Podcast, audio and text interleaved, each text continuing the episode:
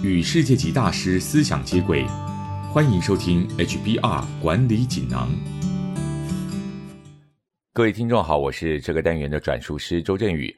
今天跟大家谈的主题是如何用情境规划向未来学习。内容摘自二零二零年六月号《哈佛商业评论》全球繁体中文版封面故事。近年来，科技和全球震惊局势快速变化，加上年初开始的疫情肆虐。使得企业领导人越来越难预知趋势和掌握未来。策略前瞻是一种可以让企业判断趋势、制定政策的方法。它的目的不是预测未来，而是让人以充满创意的方式想象未来的多种可能性，事前规划应应措施，加强应变能力。策略前瞻最为人熟知的工具是情境规划。一九七零年代，荷兰皇家壳牌公司就是运用情境规划。为油价的冲击做好准备。自此，情境规划正式成为企业经理人的策略工具。想制定完整的情境规划，做法应该包含下面几个阶段：第一，邀请组织内合适的人选参加情境规划。情境演练的主要目的之一是挑战人们想象世界如何运作。为了创造成功的条件，参与者必须要具备不同的职能、观点与个人经历。另外，还需具备以下三种能力，分别是感知力、思考力和行动力，如此才能进行有效的策略对话。第二，找出变数、驱动力量与不确定因素，明确指出当前策略里的变数，以及你预期实施这项策略之后会导致什么样的结果。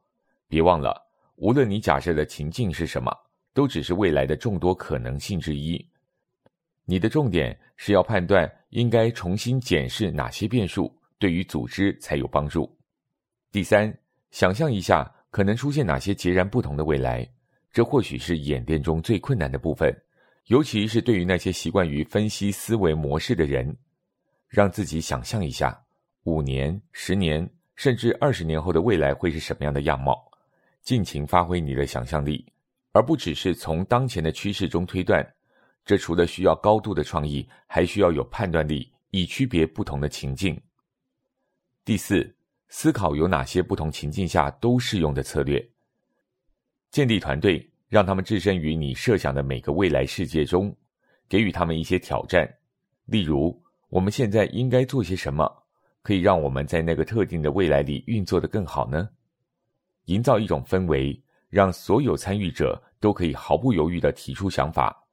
一旦各组人员都为自己的世界制定好策略，再将他们聚集在一起，比较大家的想法，寻找其中的共通点，确认有哪些计划和投资是在不同的未来情境中都是合理可行的。第五，实施这些策略，这是大多数公司最容易失败之处。为了把前瞻的策略与行动结合在一起，领导人应建立正式制度，要求主管明确说明。自己的计划将如何成为推动公司的新策略？第六，把流程制度化。从长远来看，若要从情境演练中获得最大的价值，最好的做法是建立一个反复实施的周期，也就是建立一个流程，以便持续让你的组织面向未来，同时也着眼于现在。这种兼顾现实与未来趋势的观点，可以让你在即使最恶劣的条件下。也能做好最充足的准备，在当前情况和多个想象的未来之间巡回往返，有助于你不断调整和更新策略。以这种方式动态的使用情境规划，我们就能想象不断变化的发展样貌，让我们找出机会，并训练自己抓住机会的能力。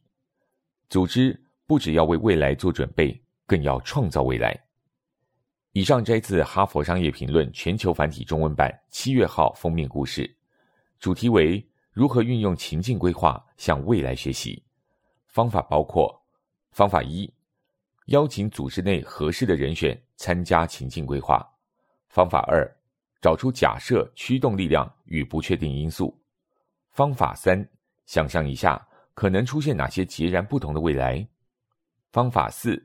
思考有哪些不同情境下都适用的策略。方法五，实施这些策略。